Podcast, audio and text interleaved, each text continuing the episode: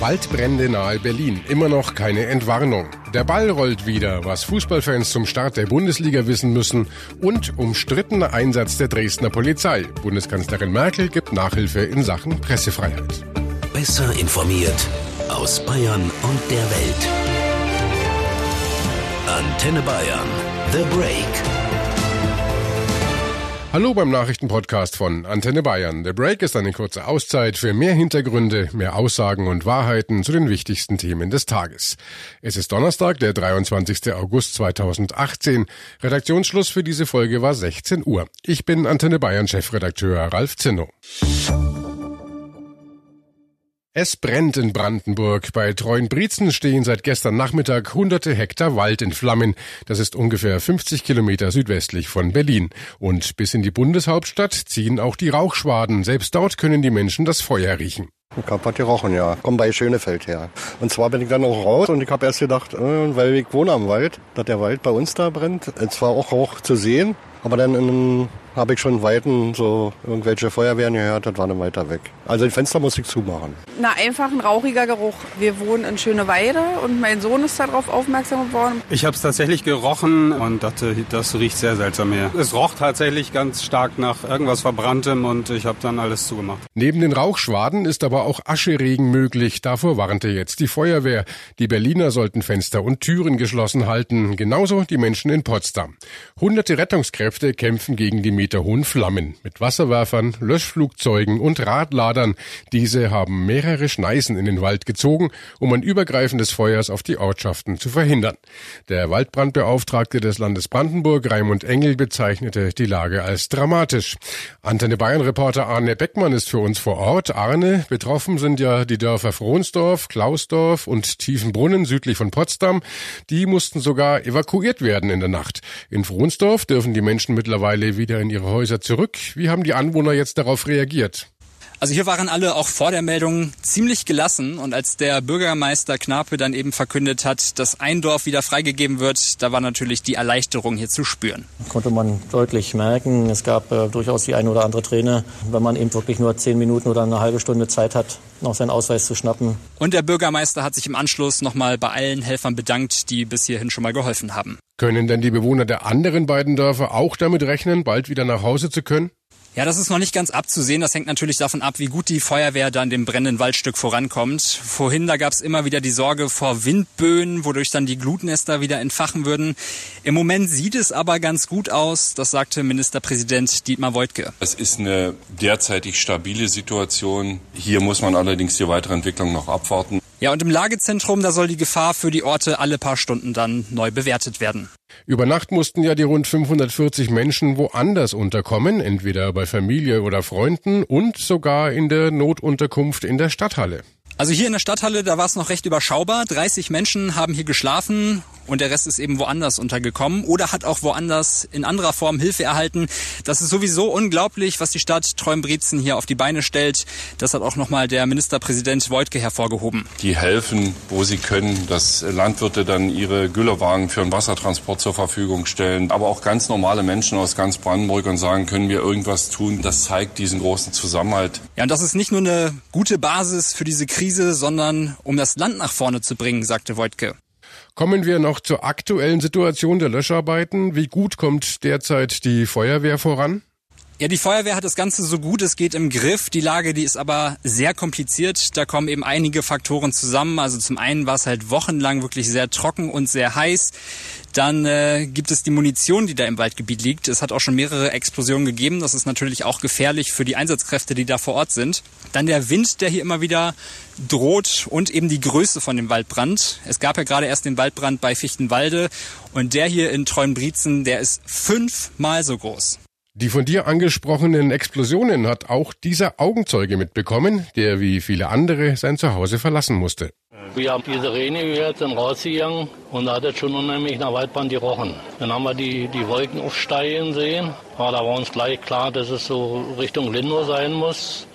An den ehemaligen Sprengplatz, der ungefähr einen guten Kilometer hinter der alten Eiche in Frohnsdorf gewesen ist, der nach 45, da haben sie Munition und so was, was sie gesammelt haben, in der Luft gejagt. Naja, und dann haben wir doch Knallen gehört schon. Da waren so sieben, acht Detonationen, die ich selber gehört habe. Auch wenn der Großbrand mittlerweile eingedämmt werden konnte, die Feuerwehren kämpfen weiter unermüdlich gegen die Flammen. Vor Ort hat Brandenburgs Ministerpräsident Dietmar Woidke den Feuerwehrleuten für ihren Einsatz gedankt, denn ihre Arbeit ist hochgefährlich. Die Munition äh, ist eine sehr große Gefährdung äh, für die Einsatzkräfte an den Stellen, wo ähm, eben alte Munition noch in, in den Wäldern liegt. Wir haben äh, in Brandenburg eine Situation, dass es zigtausende Hektar nach wie vor betrifft. Das ist äh, rund um Berlin gibt es, man könnte fast schon sprechen von einer Art Gürtel den es da gibt. Und diese Munition ist so lange nicht gefährlich, wie das Gelände nicht betreten wird. Allerdings in einer Waldbrandsituation natürlich sehr gefährlich, vor allen Dingen, weil man dann auf der Erde an diesen Waldbrand nicht rankommt. Keine leichte Situation und sehr wahrscheinlich werden die Löscharbeiten auch noch längere Zeit andauern. Die Gesamtsituation ist nach wie vor sehr angespannt. Wir haben auf ca. 350 Hektar nach wie vor Feuer. Den Einsatzkräften macht besonders Sorge, dass äh, der Wind ständig wechselt, teilweise auch Böen auftreten können, die dann auch vermeintlich schon gelöschte Flächen wieder zum Entflammen bringen können. Das heißt, die Situation ist nach wie vor weit davon entfernt, eine entspannte Situation zu sein. Doch bis jetzt ist zum Glück keines der Wohnhäuser beschädigt worden. Während die Feuerwehren mit den Löscharbeiten beschäftigt sind, hat die Suche nach der Brandursache begonnen. Brandenburgs Innenminister Karl-Heinz Schröter. Immer dann, wenn quasi zeitgleich an mehreren Stellen Brände aufflammen, liegt die Vermutung nahe, dass es sich um Brandstiftung handelt, aber da sind wir mitten bei den Ermittlungen. Auf Hilfe von oben kann sich die Feuerwehr beim Kampf gegen den Großbrand nicht verlassen. Laut den aktuellen Wetterprognosen ist es noch unklar, ob und wenn überhaupt wo es zu Schauern und Gewittern kommt. Wenn sich Bundeskanzlerin Merkel sogar auf einer Auslandsreise zu Themen in Deutschland äußert, dann muss es wichtig sein. Der umstrittene Einsatz der Dresdner Polizei schlägt jetzt auch politisch hohe Wellen. Doch bevor wir hören, was Merkel dazu genau gesagt hat, beschäftigen wir uns mit der Fußball-Bundesliga, denn die startet heute in die neue Saison.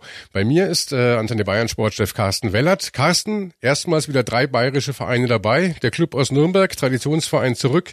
Was erwartest du von den drei bayerischen Vereinen?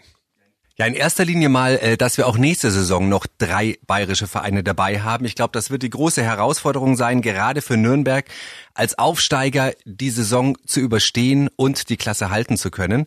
Aber ich denke mal, sie haben sich genug verstärkt und haben so viel Selbstbewusstsein, dass gerade in der ersten Saison das äh, nicht schief gehen sollte. Ganz entscheidend dafür natürlich, dass man morgen vielleicht wenigstens mit einem Punkt in Berlin in die neue Saison startet. Äh, von den Augsburgern ja da vielleicht ein, ein guter Mittelfeldplatz. Das wäre schön, wenn man irgendwie sich da etablieren könnte im Bundesliga-Mittelfeld. Und äh, da, auch da kann man morgen den perfekten Grundstein legen, aber da muss schon ein Sieg her gegen Aufsteiger Düsseldorf und das sollte auch machbar sein. Ja, und gut von den Bayern was wollen wir da erwarten? Ich meine, alle Kinder, die dieses Jahr eingeschult werden, haben nur den FC Bayern erlebt als deutscher Meister. Es wäre die siebte Meisterschaft dann in Folge. Und ich glaube, die erwarten alle, die erwarten wir und das wird es auch werden. Aber große Verstärkungen hat es in diesem Jahr ja nicht gegeben beim FC Bayern. Offensichtlich wollen sie ein bisschen sparen für die kommende Saison. Ja, sieht so aus. Aber ich meine, man kann sich es immerhin leisten, schon beim ersten Spiel den Weltmeister Tolisso auf die Tribüne zu schicken. Der steht ja nicht mal im Kader. Ähm, gut, er hat auch ein bisschen Trainingsrückstand. Mhm. Aber ich denke, für die Bundesliga wird's reichen, wenn wir dann irgendwann in ein paar Wochen über die Champions League sprechen. Ob es da dann wirklich fürs Viertel-Halbfinale reicht mit dem Kader, wird man sehen, gerade wenn man jetzt Robben und Ribéry, die so ihre Auslaufsaison haben.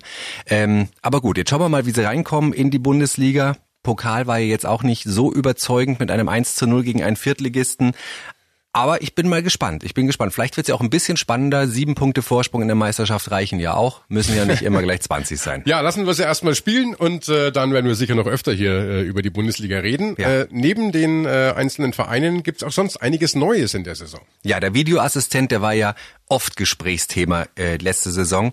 Es gab so viele Probleme und jetzt dieses Jahr darf beim Videoassistenten zum ersten Mal eine äh, virtuelle Abseitslinie, also was wir Fernsehzuschauer schon längst kennen, durfte der Videoassistent nie benutzen. Diese eingeblendete Linie, die genau. hm, aufs Spielfeld kommt. Genau, das dürfen sie jetzt nutzen, um da bessere Entscheidungen ähm, äh, treffen zu können und dann soll das Ganze ein bisschen transparenter werden. Also vor allem für die Zuschauer im Stadion, da wird dann auf den Anzeigewänden wird dann immer eingeblendet, wenn der Videoassistent Videoassistent eingreift und dann auch welche Entscheidung und warum er diese Entscheidung getroffen hat. Das ein bisschen transparent. Die Fernsehkommentatoren übrigens bekommen diese Information auch. Also auch als äh, Zuschauer am TV-Bildschirm wird man dann informiert, was da gerade eben passiert beim mhm. Videoassistenten.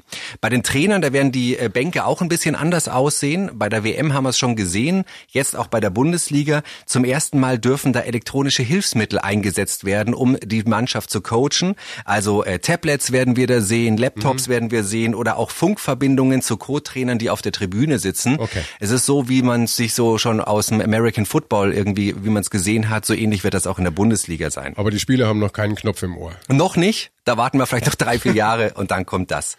Auffallen wird auch ein neuer Ball zum ersten Mal seit ganz vielen ja. Jahren nicht mehr Adidas äh, der Ausrüster bei dem offiziellen Spielball, sondern nein, nicht mehr aus Herzogenaurach leider das Leder. Nein, nein, Derby Star ist heißt er jetzt und äh, der durfte schon getestet werden natürlich jetzt zum Training von den ganzen Mannschaften und ähm, das Feedback ist da, sage ich mal, äh, sehr einheitlich, aber nicht sehr vielversprechend. Also okay. der Ball soll zwar weniger flattern, aber er ist schwerer und die Experten meinen, dadurch fallen auch weniger Tore. Also dadurch wird er nicht mehr so viel Geschwindigkeit bekommen. Es wird ein bisschen schwieriger sein, die äh, ganz besonderen Tricks mit ihm zu machen. Also wir werden mal sehen, wie dieser Ball sich durchsetzt und ob sich das wirklich dann auf die Torquote der einzelnen Vereine auswirkt. Ganz wichtig übrigens eine letzte Regel, die ist ganz, ganz neu. Wer in Zukunft einen Gegenspieler beißt, wird direkt mit roter Karte bestraft. Ich bin Nein. sehr froh, dass sich der DFB da ein paar Gedanken gemacht hat, weil das Beißen in der Bundesliga war ja wirklich nicht mehr zum Aushalten. Und äh, jetzt ist festgeschrieben, wer beißt, fliegt. Und es gibt noch eine neue Regel, man darf, äh, was man ja auch oft gesehen hat, im Sitzen keine Einwürfe mehr ausführen. Ja, genau, das war auch. jetzt das Gott sei Dank jetzt auch genau. geregelt, nur noch im Stehen. Endlich steht's da, stehend, Einwürfe machen. Ja, das ja. ist wirklich Gott sei Dank. Aber dieser Salto, den wir bei der WM gesehen haben, der ist ja eigentlich noch möglich. Der ist, ist, möglich. Der ist möglich nach wie vor. Wir ja. sind gespannt. Ja, vor dem Einwurf kannst du ja machen, was du willst. Also ja. Du hast schon gesagt, wir TV-Zuschauer haben ein bisschen mehr Transparenz auch äh, bei der beim Videoassistenten, bekommen ein bisschen mehr Informationen direkt mhm. auch äh, zugespielt. Aber wir werden uns trotzdem auch am, am Fernsehgerät zu Hause auf ein bisschen umstellen müssen, wenn wir alle Spiele sehen wollen. Ja, vor allem wird's teurer. Also erstmal der Auftakt jetzt Bayern gegen Hoffenheim, der ist im Free TV zu sehen. Aber sonst für die Pay TV Kunden ändert ändert sich da wirklich einiges. Also es ist nicht mehr so, dass Sky alle Bundesligaspiele überträgt alle Freitagsspiele und alle Montagsspiele werden nur noch über den Eurosport Player zu sehen sein. Und es gibt ja auch noch neue Anstoßzeiten am Sonntag, nämlich der Sonntagmittag um 13.30 Uhr. Und äh, diese Spiele, die um 13.30 Uhr am Sonntag beginnen, auch die sind nur noch über den Eurosport Player zu sehen. Das heißt, ich brauche zwei Abos, um alle Spiele sehen zu können. Richtig. Gerade für die Fans von Augsburg und Nürnberg wird das wichtig sein, weil die beiden Vereine wird es öfter mal am Freitag oder auch gerade am Montag erwischen bei den Spielen. Die Bayern, weil sie natürlich äh, oft international tätig sind, werden weniger am Freitag und am Montag spielen. Also da kann man sich das Eurosport-Abo vielleicht ähm, sparen. Doch bevor man jetzt auch äh, auf die Pay-TV-Sender oder gar wieder auf die Vereine schimpft, dass sie den Hals nicht vollkriegen mit zu viel Geld, diesmal sind sie ja gar nicht schuld daran. Nee, das ist das Kartellamt, also Beschwerdebriefe direkt ans Kartellamt. Es wurde einfach untersagt, dass ein Pay-TV-Anbieter alle Spiele übertragen darf. Einfach um da ein bisschen mehr Vielfalt und Wettbewerb zu gewährleisten, hat das Kartellamt gesagt, nein, dieses Produkt, die Bundesliga ist so ein interessantes und öffentliches Produkt, das muss wirklich aufgeteilt werden, auch auf mehrere Anbieter. Aber die gute Nachricht ist ja, alle bayerischen Vereine bei allen Spielen, die gibt's komplett kostenlos bei Antenne Bayern. Wir übertragen live von allen Spielen. Vielen Dank, Carsten. Wir freuen uns auf die neue Saison ja. und werden sicherlich öfter hier im Nachrichtenpodcast auf Antenne Bayern darüber sprechen. Dieser Vorfall beschäftigt weiterhin Deutschland. Am Rande einer Pegida-Demonstration hatte einer der gefilmten Demonstranten die Polizei zu Hilfe geholt, weil er nicht von einem Fernsehteam des ZDF aufgezeichnet werden wollte. Er unterstellte den Journalisten eine Straftat. Daraufhin hatte die Polizei von Dresden die Journalisten eine Dreiviertelstunde lang festgehalten und, so der Vorwurf, an ihrer Arbeit gehindert. Ein unangemessenes Verhalten. Später stellte sich dann auch noch heraus, der Mann, der nicht gefilmt werden wollte, ist ein Mitarbeiter des sächsischen Landeskriminalamts. Das Vorgehen der Polizei gegen das ZDF-Team in Dresden schlägt seither hohe Wellen. Jetzt hat sich sogar Bundeskanzlerin Angela Merkel dazu geäußert. Das Demonstrationsrecht muss umfassend gewährleistet sein. Wer auf eine Demonstration geht, äh, muss damit rechnen, dass er auch äh, durch Medien dabei ähm, aufgenommen und beobachtet wird. Also muss es eine freie Arbeit der Journalisten geben, die dazu notwendigen Untersuchungen laufen. Aber ich will mich da ausdrücklich zur Pressefreiheit bekennen und jeder, der an einer Demonstration teilnimmt, muss wissen, dass er Objekt dieser Pressefreiheit ist. Sachsen will den Fall schnell aufklären. Das hat Innenminister Roland Wöller dem Innenausschuss des Landtags in Dresden zugesichert. Was hatte ein LKA-Mitarbeiter als Demonstrant bei einer Pegida-Veranstaltung zu suchen und hat die Polizei tatsächlich in die Pressefreiheit eingegriffen? Es sind längst noch nicht alle Fragen geklärt. Politisch nimmt das Thema jetzt erst so richtig Dynamik auf. Antenne Bayern-Reporterin Manja Borchert.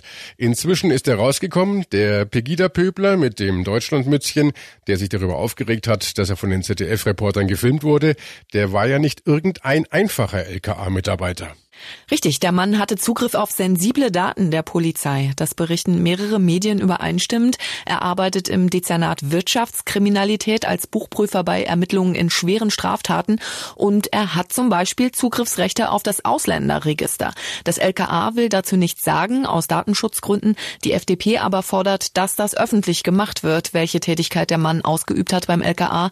Das gehöre zur vollen Transparenz, sagt die FDP. Konnte man den Mann denn inzwischen zu den Vorgängen befragen? Bisher noch nicht. Sachsens Innenminister Roland Wöller hat gesagt, dass der LKA-Mitarbeiter im Urlaub ist. Das LKA bittet ihn, den Urlaub zu unterbrechen, dass wir möglichst zeitnah mit ihm sprechen können, den Sachverhalt klären und wenn das geklärt ist, kann über weitere Maßnahmen des Landeskriminalamt entschieden werden. Aus der SPD kommt ja schon indirekt die Forderung, den Mann zu entlassen. Der SPD-Innenpolitiker Burkhard Lischka hat gesagt, dass jemand Lügenpresse schreit, erkennbar ein Problem mit der Pressefreiheit hat und für die Polizei Polizei arbeitet, das hält er für schwierig. Und angeblich wird er jetzt auch überprüft, ob der Mitarbeiter Verbindungen zur rechten Szene in Freital hat. Wie kommt man denn darauf? Der LKA-Mann, den wir von den Videos und Fotos kennen mit dem Deutschlandhütchen, der war bei dem Vorfall nicht allein. Es gab dann noch einen weiteren Mann, der war es übrigens auch, der die Anzeige gegen die ZDF-Reporter erstattet hatte. Und dieser Mann soll Verbindungen in die rechte Szene in Freital haben. Er ist auch der Gründer einer asylkritischen Bürgerinitiative. Und deshalb schaut man jetzt, hat auch der LKA-Mitarbeiter Verbindungen zur rechten Szene. Danke, Manja Borchardt. Und äh, der Einsatz der Dresdner Polizei hat nicht nur eine Diskussion über die Pressefreiheit entfacht. Hapert es vielleicht auch an der Aus- und Fortbildung der Polizisten? Zumindest die Grünen in Sachsen fordern eine bessere Schulung der Beamten im Umgang mit Medienvertretern. Ein solcher Antrag sollte bei der nächsten Parlamentssitzung gestellt werden. Das teilte die Landtagsfraktion heute in Dresden mit. Und das war The Break, der Nachrichtenpodcast von Antenne Bayern an diesem Freitag, den 24. August 2018. Ich bin Chefredakteur Ralf Zinno. Antenne Bayern. Besser informiert. Jeden Tag. Zu jeder vollen Stunde auf Antenne Bayern. The Break. The Break gibt's auch Montag wieder. Um 17 Uhr. Jetzt abonnieren.